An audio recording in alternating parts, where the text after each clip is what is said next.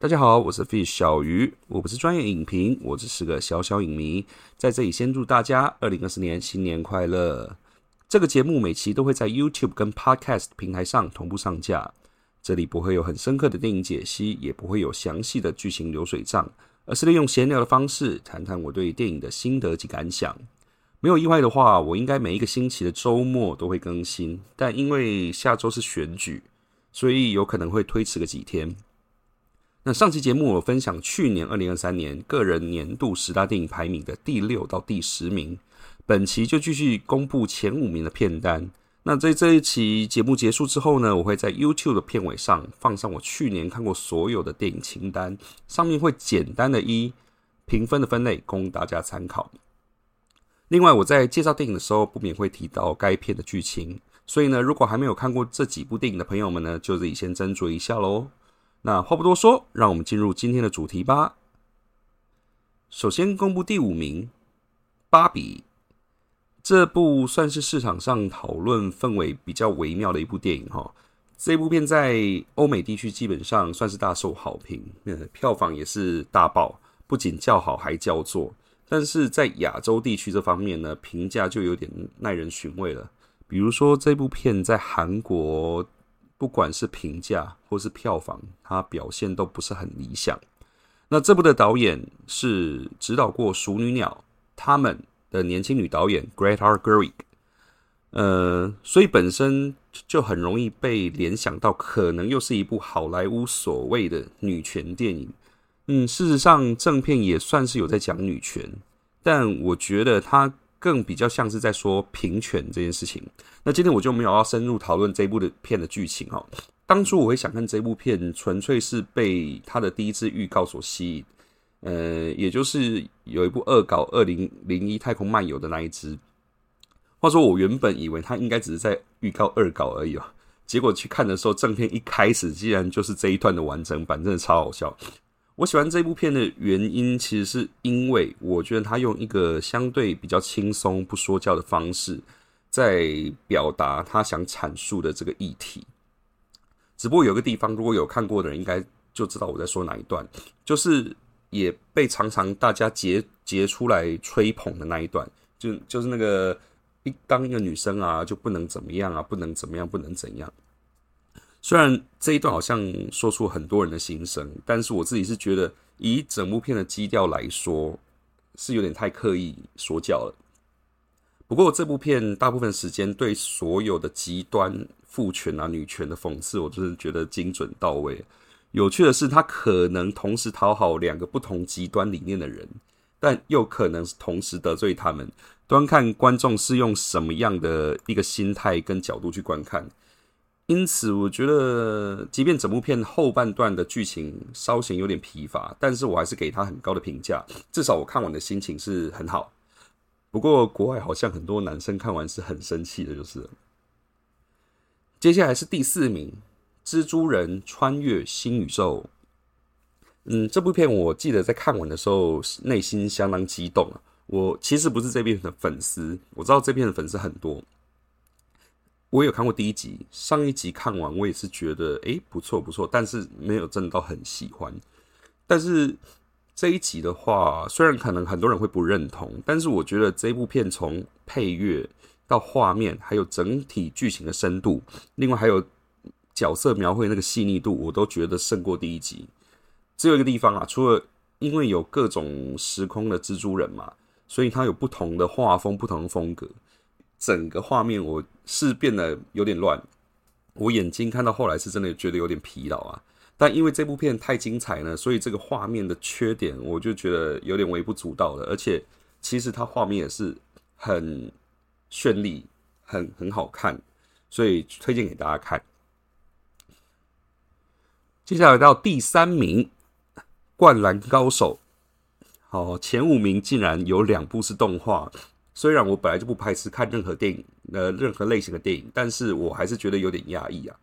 就是《怪谈高手》应该是很多跟我同年代的人小时候共同的回忆，但是呢，我应该是少数没有很迷的人吧。顶多是电视如果有开到，我会瞄一下，瞄一下。那角色大部分都叫得出名字这样的程度而已。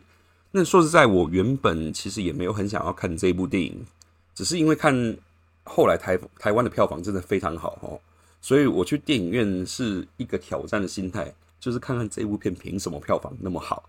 结果看完当下我就被征服了啊！这一部片被很多电视动画版本的粉丝戏称为《工程传》。那的确，呃，在电视动画里面比较隐薄的那个宫城良田，在这一部片是呃，在电影版里面它是推进剧情的主轴，所以对于其他主要角色的粉丝，而且应该蛮多的，应该会觉得非常不习惯。但我本来就不是哪一个角色的粉丝，加上我对三王战的细节本身也没有觉得需要被填补的遗憾那种心情，所以纯粹以电影本身来说，我认为它的节奏掌控的相当的好。毕竟我也没有想要整部两个小时都在打篮球，这样真的不会比较好看。对我来说，不管这部片不管是文戏。的地方跟比赛的那个刺激感，我觉得都蛮到位的，都有打到我，所以看完是非常感动。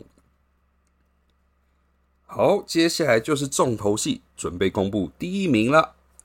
诶，大家一定觉得很奇怪，啊，他第二名呢？刚刚是第三名，那第二名怎么不见了？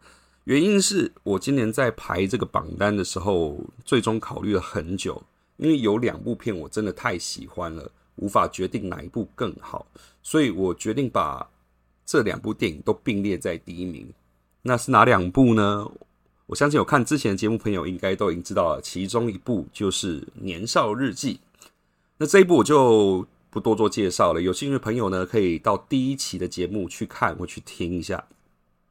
至于在我心目中跟《年少日记》可以并驾齐驱的电影又是哪一部呢？答案就是由日本知名大导演市之愈合所执导的《怪物》。嗯，说来也惭愧啊，身为电影的爱好者，《怪物》居然是我第一次看四次愈合的电影哈。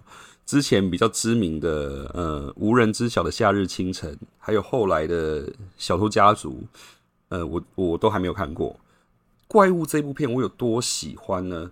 这部片我在三天内就去电影看电影院看了三次，后来隔了一天我没有看，再隔一天我又忍不住，我又去看了一次。等于上映了五天，我四刷，这应该是我有记忆以来最疯狂的一次。那每一次看的时候，我整个情绪就会被拉到电影剧情里面，这一点跟《年少日记》的感触是一样的。那《怪物》这部片，我觉得从剧情编排上面、大小演员表现，另外还有坂本龙一的配乐，在每一部分都相当的出彩。说实在，我私心是挑不出任何缺点的。当然，我看后来很多网友在评论这部片的时候，很多人表示这部片不是那么的视之愈合。主要的原因可能是导演原本的电影大部分都是自编自导的，也就是他自己编剧自己来导演。怪物这部片他也是导演，但是他编剧他是找来日本也是相当知名的编剧叫板垣裕二，所以整部片的剧情。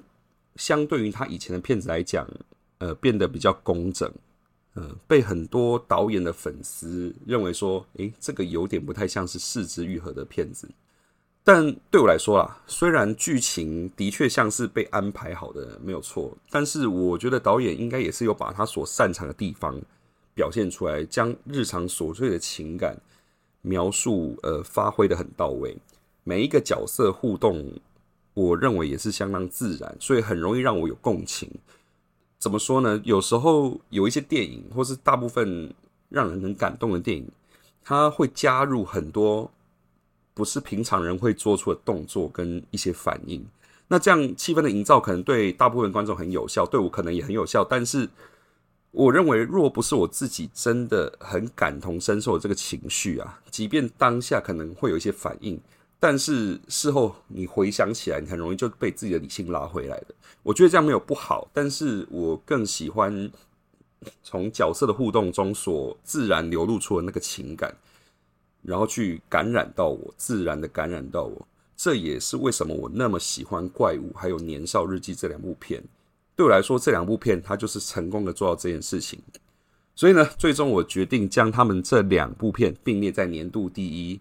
也希望大家以后有机会去看这两部电影，《年少日记》目前还有一些场次在院线，但是怪物已经下片了，而且我最近也还没有看到串流或是 DVD 要上映的消息。那是如果到时候上映，我也很想再看一次。好，以上就是我二零二三年年度个人前五的名单。那不知道还有哪些电影是我还没有看，但是大家很推荐的呢？欢迎在留言区告诉我。再提醒大家一次，我待会儿我会把今年看过的所有的电影整理在那个 YouTube 的影片片尾，欢迎大家去看看。今天节目就到这边，如果你喜欢这一期的节目，请大家不要吝啬按赞、订阅并分享给喜欢电影的朋友们。我们下期节目再见，拜拜。